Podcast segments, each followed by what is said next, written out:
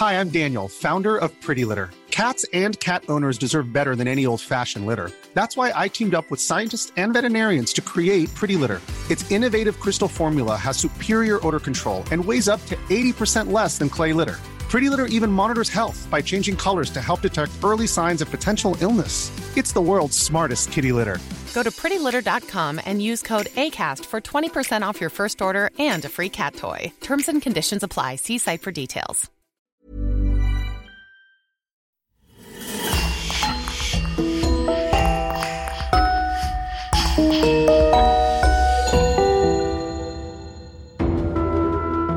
Bonjour et bienvenue pour une nouvelle affaire criminelle. Avant de commencer, permettez-nous de remercier chaleureusement notre cher Eric Labrec, Jean Herry, Virginie et Marine Bonnemère qui sponsorisent l'émission de cette semaine grâce à leur abonnement VIP sur lecoinducrime.com. N'oubliez pas que vous pouvez aussi simplement et rapidement débloquer des dizaines d'épisodes inédits en vous abonnant directement sur Apple Podcast. C'est important pour nous car comme vous le savez, le coin du crime survit à 100% grâce à nos auditeurs. On vous remercie infiniment et on commence. En février 2017, les corps sans vie des jeunes Abigail Williams et Liberty German sont retrouvés près du pont Monon High Bridge dans l'Indiana. Amies intimes qui partageaient tout, les deux adolescentes parties en randonnée la veille ne sont jamais rentrées chez elles. L'enquête policière, marquée par le flou et l'indécision, n'emmène pas large. Jusqu'à la découverte d'une photo et d'un mystérieux enregistrement vocal qui vont bouleverser tout le reste de l'enquête. Je vous invite à suivre avec moi l'affaire des meurtres de Delphi, qui a beaucoup marqué les esprits de cette petite bourgade de l'Indiana, réputée pourtant pour sa tranquillité.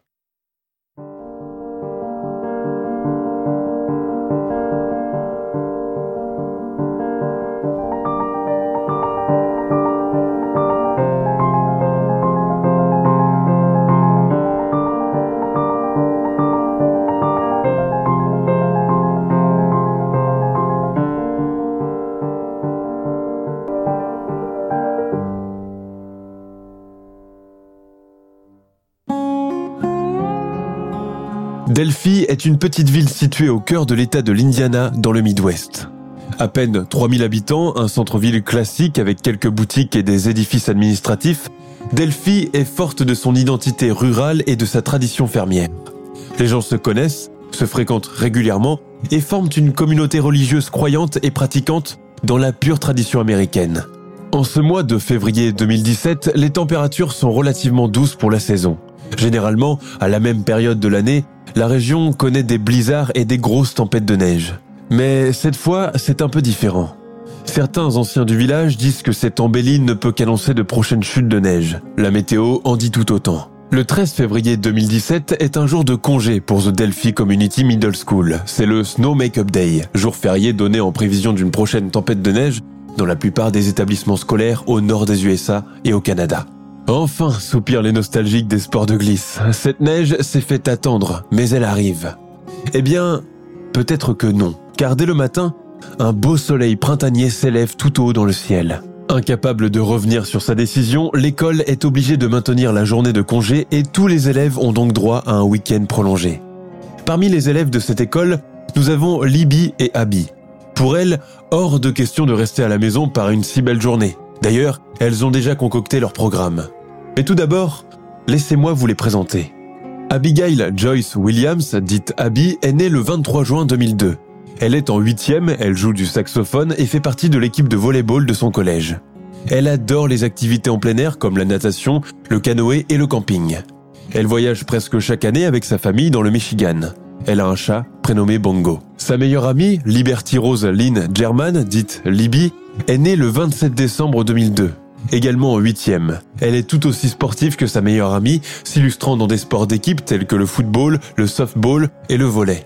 Elle aime beaucoup peindre et fabriquer des bijoux artisanaux avec sa grande sœur Kelsey. Libby est blonde, avec des cheveux arrivant jusqu'aux épaules, une bonne bouille et des yeux bleus très doux. C'est une sorte de garçon manqué, assez dynamique, qui aime passer du temps à l'extérieur. Elle est peu intéressée par la mode et la coquetterie et porte généralement des sweats et un jean. Abby est plus fine, plus délicate, avec de longs cheveux roux, un regard et un sourire très expressif. Elle accorde pour sa part une attention particulière à son apparence. Elle adore se déguiser et en été, elle arbore de grands chapeaux fleuris. Elle porte un appareil dentaire depuis deux ans à cause d'un problème de dents qui se chevauche. Comme tous les jeunes de leur génération, les deux amies sont inscrites sur les médias sociaux, notamment Snapchat. Quand elles sont l'une chez l'autre, elles passent leur temps à se filmer et à poster leurs vidéos en train de danser, de faire des gâteaux ou jouer avec le chat d'Abby. C'est une enfance paisible, en harmonie avec la nature environnante que celle de ces deux jeunes femmes adolescentes, bien dans leur peau et bien entourées par leur famille. Sportives, sociables, énergiques, tout en restant relativement sages, Abby et Libby forment un solide binôme très complice qui s'entend à merveille. Rares sont les fois où elles se disputent, et lorsque c'est le cas, elles se réconcilient assez rapidement, incapables de se passer l'une de l'autre. Aucune concurrence ni jalousie dans leur amitié, et leurs parents disent qu'elles se complètent tout simplement.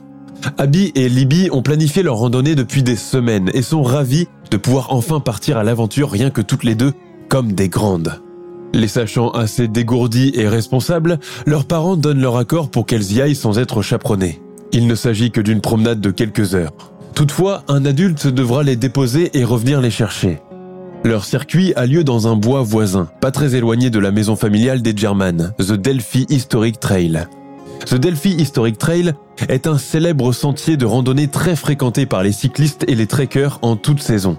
Long de 15 km environ, fait de pentes, composé de terre battue, de chênes centenaires, de bouleaux, sans compter les nombreux ruisseaux avec la rivière de Deer Creek qui coule en contrebas et celle de Wabash à proximité. C'est là aussi que se trouve le célèbre pont de Monon High Bridge. Il faut savoir que Monon High Bridge n'a pas toujours été un pont. Par le passé, alors en pleine fièvre révolutionnaire industrielle, c'était d'abord un projet de ligne de chemin de fer, construite à la fin du 19e siècle et depuis abandonné. Un chantier bref et chaotique, marqué par de nombreuses tragédies humaines et de pertes matérielles. Plusieurs personnes qui travaillaient sur le chantier sont tombées et se sont noyées dans le Deer Creek. C'est au début des années 90 que la ville de Delphi a eu l'idée de donner une nouvelle vie à cette épave historique condamnée à l'oubli. La métamorphose est impressionnante. L'ancienne ligne ferroviaire est devenue un ensemble de sentiers pédestres et de pistes cyclables flambant neuves, asphaltées, goudronnées, sans pour autant transformer la nature alentour afin de garder une touche authentique. Cela s'est fait aussi pour satisfaire les exigences et les nouvelles habitudes des habitants, désireux de faire de la randonnée près de chez eux. Le pont est assez impressionnant, long, large et surélevé sur pilotis. D'en haut, on peut remarquer qu'il domine vraiment le paysage. Le sentier de randonnée, quant à lui, n'est pas en ligne droite, mais plutôt segmenté en différentes parties. Ici, on peut pratiquer de la pêche le long de la rivière, promener son chien, faire du vélo ou encore visiter les domaines historiques de l'Indiana. Toutefois, beaucoup de randonneurs se plaignent qu'il n'y a pas assez de panneaux de signalement et que Monon High soit dépourvu de barrières des deux côtés. Le risque de mettre le pied au mauvais endroit et tomber dans le vide peut vite arriver. Mais jusqu'ici, aucun incident de cette nature ne s'est produit. La municipalité de Delphi trouve que c'est bien ainsi. Voici donc pour le contexte géographique qui vous permettra de vous faire votre propre idée du lieu. Kelsey German, la sœur aînée de Libby, dépose sa sœur et Abby en voiture à 13h35 sur la route 300 Nord à l'est de l'autoroute de Hoosier-Heartland. Papa viendra vous récupérer à 15h15, ne tardez pas trop, dit-elle en agitant la main pour leur dire au revoir.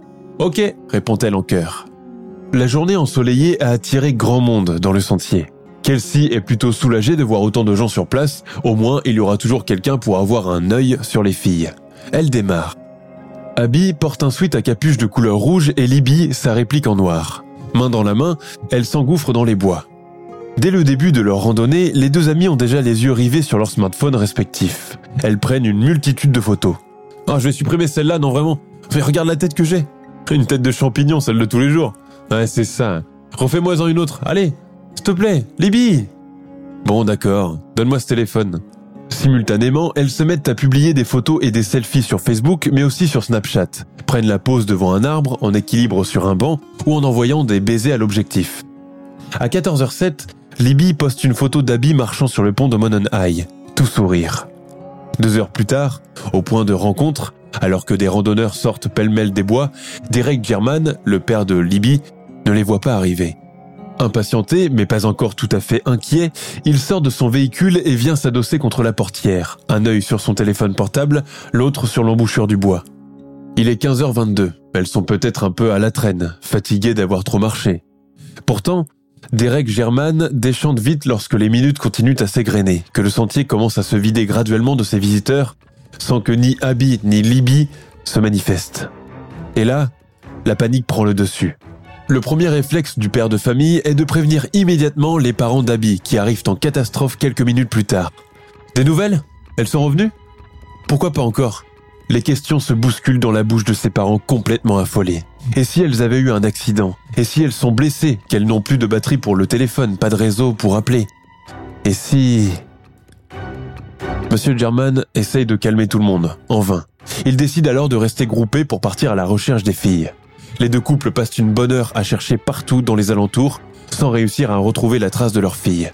Bredouille et de plus en plus paniqués, les mamans déjà en pleurs, ils décident de déclarer leur disparition à la police locale, soit précisément à 17h30.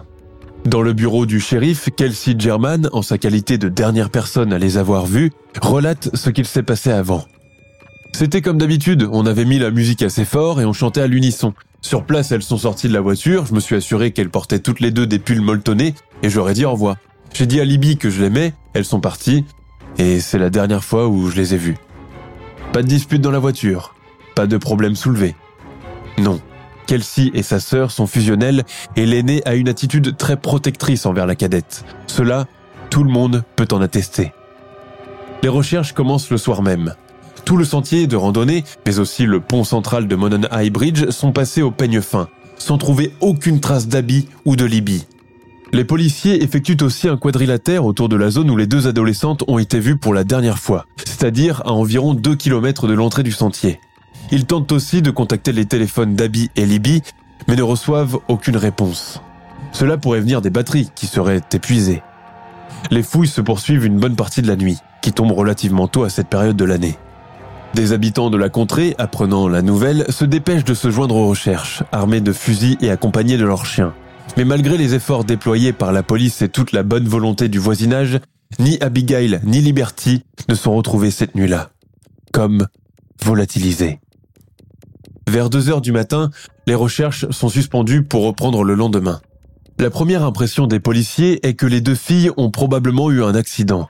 Ils craignent toutefois un risque d'hypothermie compte tenu des températures basses de la nuit. L'hypothèse de la fugue est écartée d'emblée car les filles n'ont aucun problème familial et leurs foyers sont très soudés. Le lendemain, vers 11h45, les recherches reprennent dans le sentier en présence de chiens renifleurs ramenés par la police. Les parents de Libby et Abby sont déjà sur place depuis 7h du matin, accompagnés de leurs voisins et d'autres membres de leur famille. Certains reprochent maintenant, et même plus tard, le retard flagrant de la police lors de cette deuxième journée. Mais il faut savoir que les équipes policières de cette zone rurale, peu habituées à ce genre d'enquête, devaient se préparer au point de vue logistique, notamment pour se procurer des chiens renifleurs, ce qui n'est pas facile, grogne le coroner. Le nombre de policiers joints aux opérations est aussi beaucoup plus important que celui de la veille. Nul doute qu'une importante réserve a reçu l'alerte tôt dans la matinée pour faire acte de présence. Les groupes se segmentent, chiens sur les talons, dans un climat sombre et incertain. Et c'est finalement aux environs de 13h30 que les autorités font une découverte inattendue.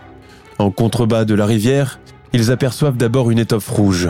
Ils s'approchent, et là, que voient-ils Les deux corps inanimés d'Abigail et Liberty. Les choses se précipitent. On veut préserver les parents. Mais l'animation ambiante fait comprendre bien vite aux familles German et Williams que quelque chose de grave vient de se passer. Pourquoi les policiers foncent-ils tous vers le Deer Creek On les a retrouvés? Le shérif de Delphi se met aussitôt à crier des ordres. Sécuriser le périmètre, interdiction formelle de rentrer dans le sentier. Oui, elles sont bien là. Aucun détail ne sera donné à propos de l'état où ont été retrouvés les corps de Libby et Abby.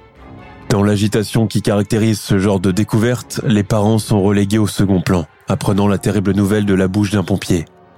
La police reste pour sa part évasive, décédée de cause accidentelle entre guillemets, sans s'étendre sur les détails.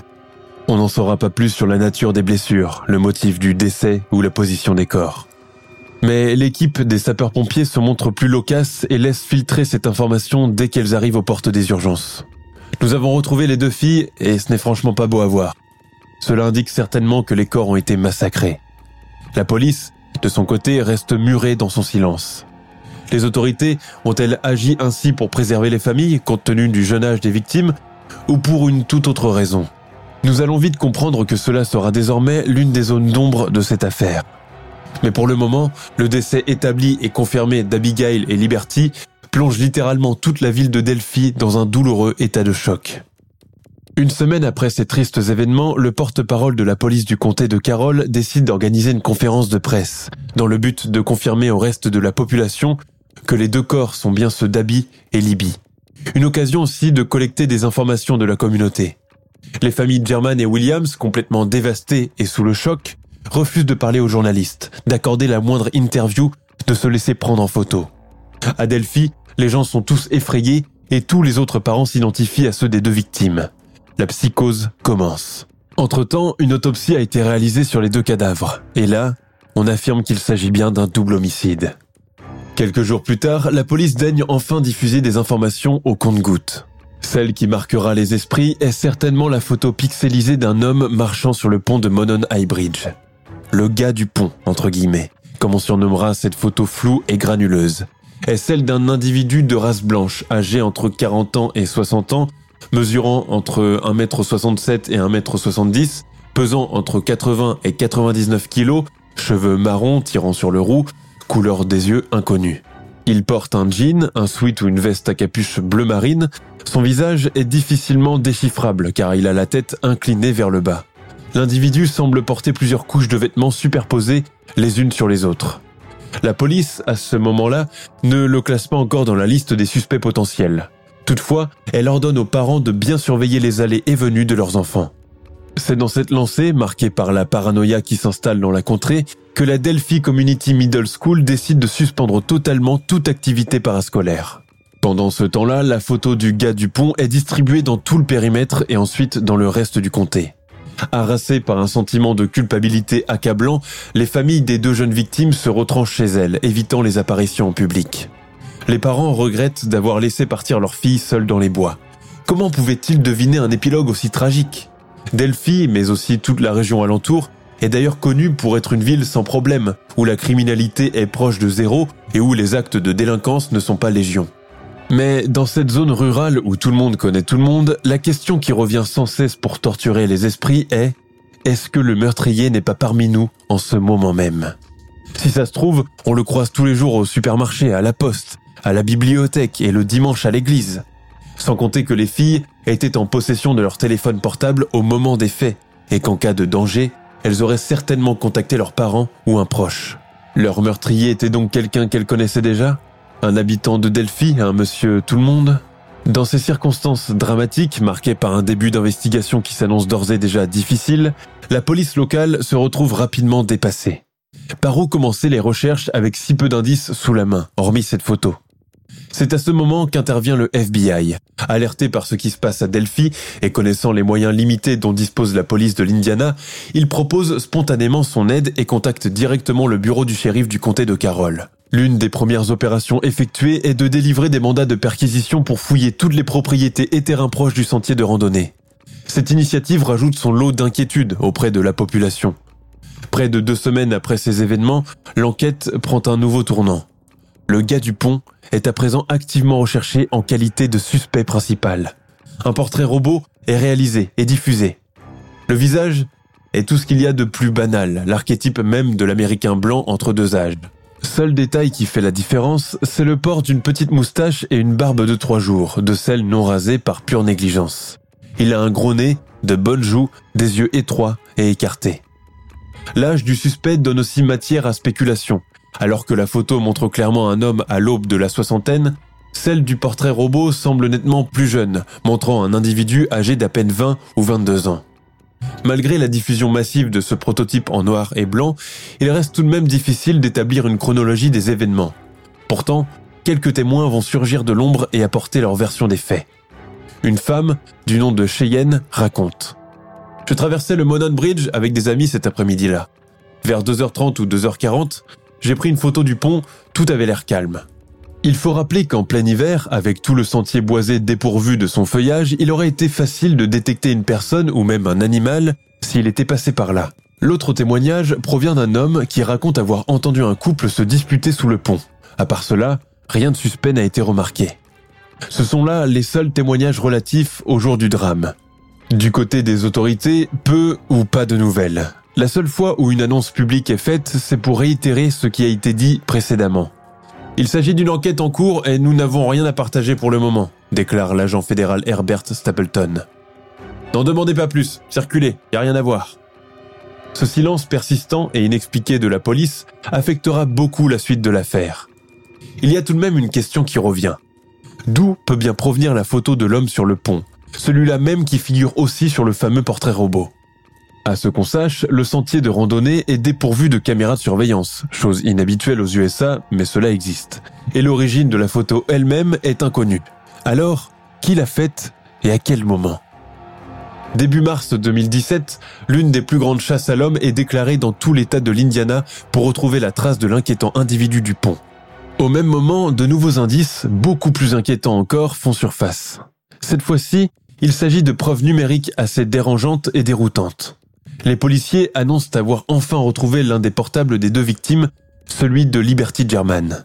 À l'intérieur, un enregistrement vocal attire leur attention. Son contenu fait froid dans le dos. On peut y entendre le présumé meurtrier dire ou ordonner aux filles You guys, down the hill ce qui veut dire Eh les gars, descendez de la colline Pour une raison inconnue, la police décide de supprimer une partie non négligeable de cet audio et de ne laisser qu'un petit extrait qui sera diffusé au grand public. L'enregistrement est court, trop court même, puisqu'il dure à peine une seconde. Cela n'est pas suffisant pour faire une reconnaissance vocale. La voix en dit d'ailleurs très peu sur l'identité du potentiel suspect, et encore moins sur le crime. Elle est monocorde, traînante avec l'accent de la région, mais c'est tout. Le plus obsédant est certainement la phrase en bas de la colline, qui dit à la fois beaucoup de choses et rien en particulier. Pour recevoir le maximum d'éléments complémentaires, une ligne du genre numéro vert est mise à disposition de la population de l'Indiana et chacun est encouragé à appeler en cas d'éléments nouveaux. Très rapidement, des coups de fil provenant des quatre coins de l'État commencent à arriver, chacun y allant de sa version. Certains présentent même une reconstitution des faits sans jamais avoir été sur place. D'autres se proclament d'emblée des détectives ou profilers capables de fournir de l'aide dans les investigations. La situation est telle qu'elle prend une tournure insolite et bien loin de ce qu'on pourrait s'attendre d'un numéro vert. La police, qui pensait pouvoir prendre de l'avance avec ce système de ligne ouverte, se retrouve rapidement débordée et ses standards saturés. On apprend pourtant que la police n'aurait pas tout dit au sujet de l'enregistrement vocal. Alors que la population n'a eu droit qu'à une seconde d'écoute à peine perceptible, avec cette phrase qui revient en boucle, la version originale dure en réalité 6 minutes, voire 7 ou 8 ce qui est considérablement plus long comparé à la première. Mais ce n'est pas tout. D'autres sources stipulent qu'il existe un autre enregistrement sonore de 40 minutes que la police garde précieusement et se refuse à divulguer. Détail sordide, il comporterait même le déroulement des meurtres, enregistrés sur le téléphone que Liberty a laissé ouvert. Il est donc fort probable que la photo de l'homme du pont provienne aussi du même téléphone, celui de Liberty, et non pas celui d'une tierce personne. D'ailleurs, beaucoup affirment que, vu sa qualité assez floue, elle a été plutôt extraite d'une vidéo enregistrée, comme une capture d'écran par exemple. On ignore pourtant si la police a prélevé l'image directement depuis la galerie du smartphone de Liberty, ou sur le cloud, ou depuis Snapchat. Encore une fois, il y a tout un mystère autour de la découverte de cette photo, du personnage qu'elle comporte et de la vidéo perdue et reconvertie en image. La déduction faite de tout cela est que Liberty et Abby, se sentant menacés, se sont mises automatiquement à filmer leur meurtrier, entre guillemets. Un comportement que l'on attribue à l'instinct de protection. En agissant ainsi, elles souhaitaient vraisemblablement laisser une trace de leur agression, pour qu'elle puisse être trouvée et exploitée à titre posthume. Il existe cependant une autre preuve numérique non négligeable. La dernière photo postée par Libby sur Snapchat, et qui montre Abby marchant sur le pont. Tout ce que l'on sait à son propos est qu'elle a été prise aux environs de 14h ou 14h07. Il n'y a aucune tension ou signe de détresse sur les traits d'Abby, qui apparaît sereine, les mains dans les poches, dans une pose cool et nonchalante. L'endroit semble tranquille et désert. Pourtant, en effectuant un zoom sur l'image, diffusée par la suite sur les réseaux sociaux, des internautes affirment que les filles étaient déjà prises au piège à ce moment-là. En faisant un zoom sur la photo, on distingue au fond, dans les bois, deux ombres noires. Mais cette fois encore, il est difficile de distinguer le fictif du réel, s'il s'agit d'une ou de deux personnes, ou tout simplement des buissons très denses créant cette illusion d'optique. Cette photo est donc la dernière preuve que les filles étaient encore bien vivantes à 14h, 14h10 et que tout avait l'air de bien se passer. Quant à Snapchat, réseau social très populaire auprès des adolescents et jeunes adultes, il revient tout au long de l'affaire. Pour les personnes qui ne sont pas familières de l'application, Snapchat permet de publier et partager des photos en mode éphémère, c'est-à-dire qu'après un laps de temps, la photo disparaît du fil de discussion et ne peut plus être partagée avec la communauté, à part si l'usager décide de la publier à nouveau. Le côté momentané de l'application, lancée en 2011, est d'ailleurs l'une des raisons principales de son succès, surtout auprès des jeunes qui représentent bien 80% des utilisateurs.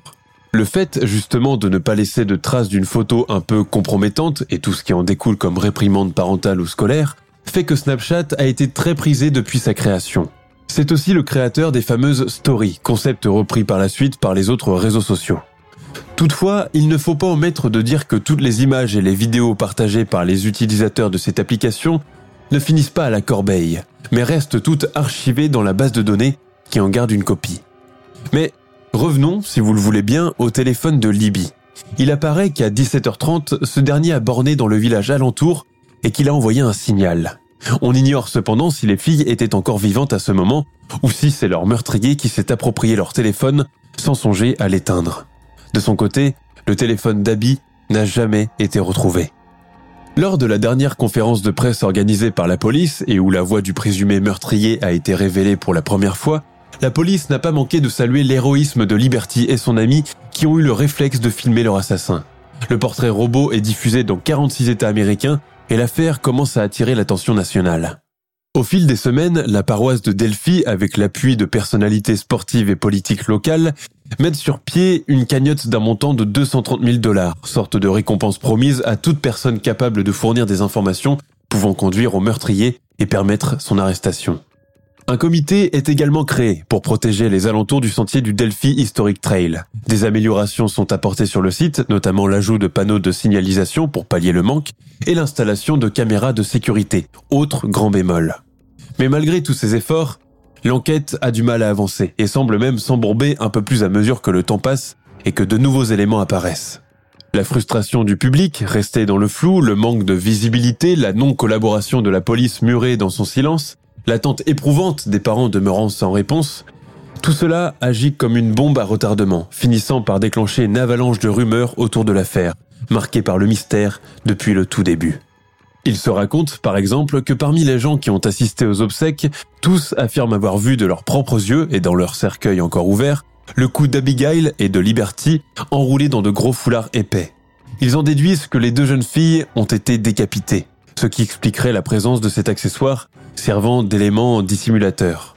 Pour d'autres, Abby et Libby ont été agressés sexuellement, leurs parties génitales arrachées, leur corps mutilés et disposés à la manière d'un rituel sacrificiel. Cette fois-ci encore, aucun détail supplémentaire ne vient appuyer cette allégation.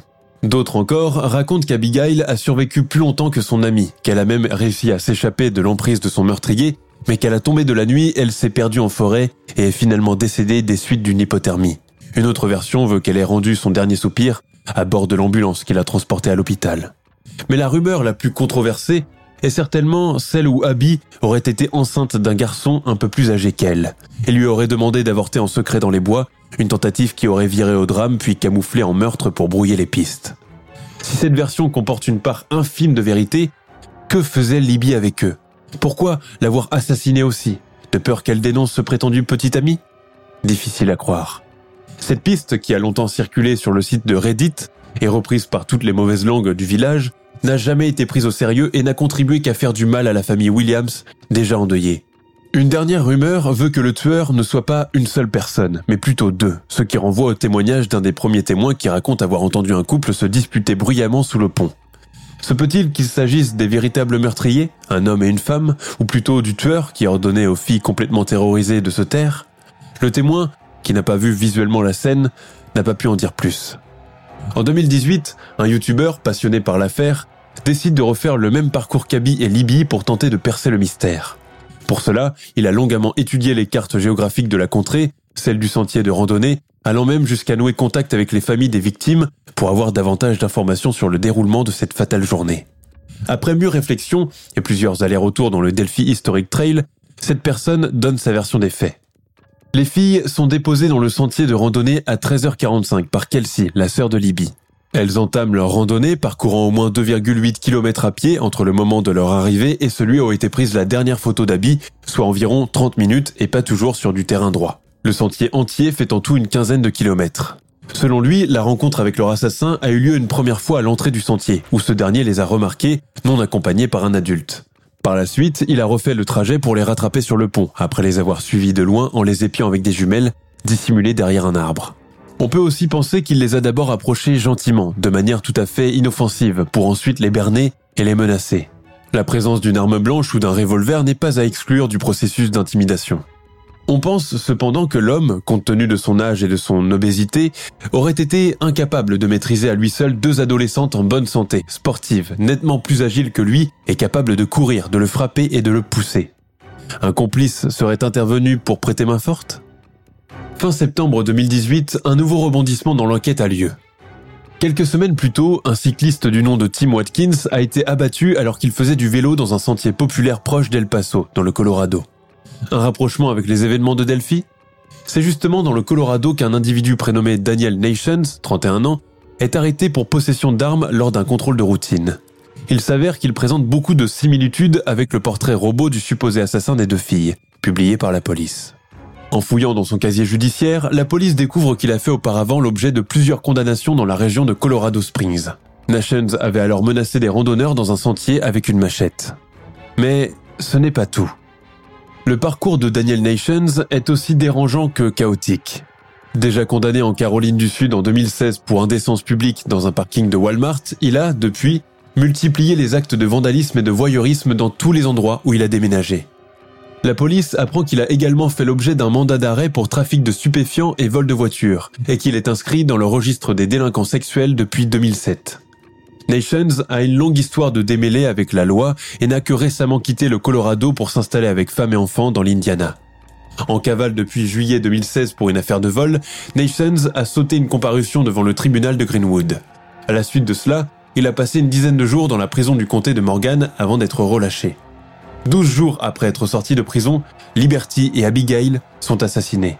Lors de son arrestation dans le Colorado, Nations conduisait une Chevrolet Prisme de couleur rouge, avec des plaques d'immatriculation de l'Indiana déjà expirées. Dans le coffre de sa voiture, la police découvre une hache et un fusil calibre 22. Mais Nations affirme que l'arme appartient à sa femme et qu'elle l'a achetée pour se protéger, entre guillemets. Oui, cela est possible si on se fie à la législation sur le port d'armes aux États-Unis. Rapidement ou pour des raisons que l'on ignore, les soupçons commencent à peser sur Daniel Nations, qu'on qualifie déjà comme étant une personne d'intérêt dans l'affaire de Delphi. Afin de prouver sa culpabilité, le département de la police d'État de l'Indiana collabore étroitement avec celle du Colorado. Une enquête est aussitôt ouverte et peu de temps après, la police de l'Indiana, par le biais d'une autre conférence de presse, annonce qu'elle est prête à faire une importante déclaration. Mais le 24 septembre 2017, elle se rétracte et indique que par manque de preuves, le présumé meurtrier a dû être relâché. L'autre principal suspect des meurtres est un certain Ronald Logan, âgé de 74 ans au moment des faits. Homme solitaire, retranché dans sa propriété proche du Delphi Historic Trail, il mobilise pendant un moment l'attention des autorités. Les corps des deux adolescentes ont d'ailleurs été trouvés sur l'un des terrains de sa propriété. Même s'il fait durant un moment l'objet d'investigations sérieuses, il ne sera jamais inculpé des meurtres d'Abby et Libby. Deux créateurs de contenu, Ayn Kane et Kevin Greenlee, vont de leur côté déchaîner une grande attention médiatique lorsqu'ils réussissent à se procurer d'importants documents judiciaires et à dévoiler plusieurs éléments nouveaux concernant l'affaire, à travers un épisode de leur podcast The Murder Sheet. C'est comme cela qu'on apprend par exemple que le téléphone de Ronald Logan a borné dans la zone du pont Monon High, que l'enregistrement vocal trouvé sur le portable d'Abigail serait sa voix. D'ailleurs, ceux qui l'ont déjà entendu s'exprimer affirment qu'il s'agit du même timbre et du même accent. Ronald Logan est mort en janvier 2020, laissant derrière lui beaucoup de points d'interrogation et une enquête inaboutie. Reste que pour les habitants de Delphi, beaucoup sont persuadés de sa culpabilité. Le 28 mars 2022, l'affaire connaît un nouveau rebondissement, et cela commence avec la découverte d'un faux profil intitulé Anthony-Shots, repéré sur Yubo, réseau social à mi-chemin entre Facebook et Twitter. Derrière ce pseudonyme se cache Keegan Klein, un prédateur sexuel qui purge une peine de prison en Floride depuis 2015 pour 30 chefs d'accusation. Interrogé en août 2020, Keegan avoue avoir créé le profil Anthony-Shots pour communiquer avec des filles mineures à des fins pédopornographiques. Il avait même une page Instagram dédiée à cette activité illicite et communiquait régulièrement avec des filles de la région. Il a été l'un des derniers à communiquer avec Libby German, vraisemblablement la veille même de sa mort. Selon sa version, Libby est entrée en contact avec lui via Instagram. Ils ont échangé pendant quelques semaines et elle avait même accepté de le rencontrer en vrai. Libby aurait finalement changé d'avis à la dernière minute et ne s'est pas présentée au rendez-vous. On apprend aussi qu'une semaine après la découverte du corps, une autre fille du comté a donné son adresse à Anthony Schutz. Ce dernier serait même venu jusqu'à chez elle, à rôder autour de la maison pendant un moment avant de quitter les lieux. Lors de la perquisition du domicile de Keegan Klein fin février 2017, la police trouve une centaine de photos et de vidéos de filles mineures. Le 2 septembre 2022, soit près de 5 ans après les faits, l'affaire connaît un nouveau rebond. Des officiers de la police de l'Indiana, accompagnés par une équipe de plongeurs, ont fouillé la rivière Wabash, proche du sentier de randonnée où Abigail et Liberty ont été tués. Toutefois, les responsables n'ont pas révélé ce que la police cherchait par le biais de cette opération. Keegan Klein, 28 ans, dont l'ancien domicile se trouvait à seulement quelques mètres de la zone de recherche, est revenu sur le devant de la scène. Aux dernières nouvelles, il serait actuellement en garde à vue et a plaidé non coupable pour pédocriminalité, mais pas pour les crimes de Delphi. En détention provisoire, Keegan Klein a raconté à des journalistes de la chaîne Fox Je n'ai aucune idée de la raison pour laquelle la police m'a lié au double homicide de Delphi. Sûrement parce que j'ai été la dernière à avoir parlé avec Liberty German. Et il ajoute Je suis à 100% innocent, ce n'est pas moi qui ai tué les filles. Daniel Nations, l'autre principal suspect, purge en ce moment une peine de prison pour des raisons extérieures au double meurtre. Il n'a pas cessé de clamer son innocence depuis. Le double meurtre de Liberty German et Abigail Williams reste l'un des canons résolus les plus déroutants de l'histoire récente. L'affaire a attiré l'attention au niveau national, de gens de tout le pays offrant leurs théories sur le déroulement du meurtre et des présumés coupables. Des sites comme Reddit.com ont consacré des pages entières à cette affaire avec différents points de vue et reconstitutions chronologiques des événements. Interrogée à plusieurs reprises, la police de l'Indiana a refusé catégoriquement de révéler les coulisses de l'enquête ou de divulguer toute autre information. Les familles Williams et German continuent de se battre pour que justice soit faite. Elles ont porté leur cause devant les médias nationaux et espèrent qu'un jour, quelqu'un sera tenu responsable de cet acte de violence insensé. Anna Williams, la maman d'Abby, a déclaré à ce sujet. Le pire, c'est l'attente. Cela dure depuis 2017. Nous n'avons plus de vie de famille à proprement parler. Mon mari et moi sommes suivis par un psychothérapeute, mais il y a nos autres enfants, et il faut rester fort pour eux. Je souhaite fortement que ce chapitre soit clos, une bonne fois pour toutes. Kelsey German, la sœur de Libby, qui a eu l'occasion de témoigner à plusieurs reprises pour les besoins de podcasts de True Crime, dit C'est probablement une petite chose, l'espoir. Mais c'est la chose qui nous manque aujourd'hui, pour être enfin tranquille. Depuis le déclenchement de cette tragédie, tout a changé dans nos vies. J'espère que la vérité finira un jour par éclater, pour que Libby et Abby reposent enfin en paix. Ma petite sœur me manque.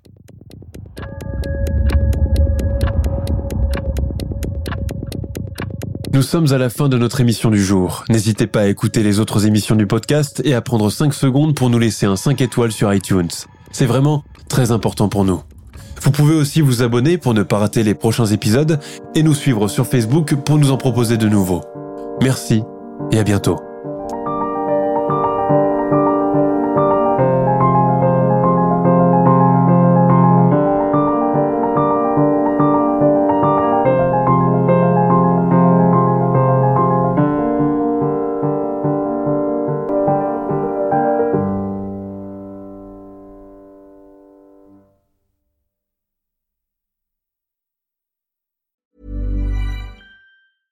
Hey, it's Danny Pellegrino from Everything Iconic.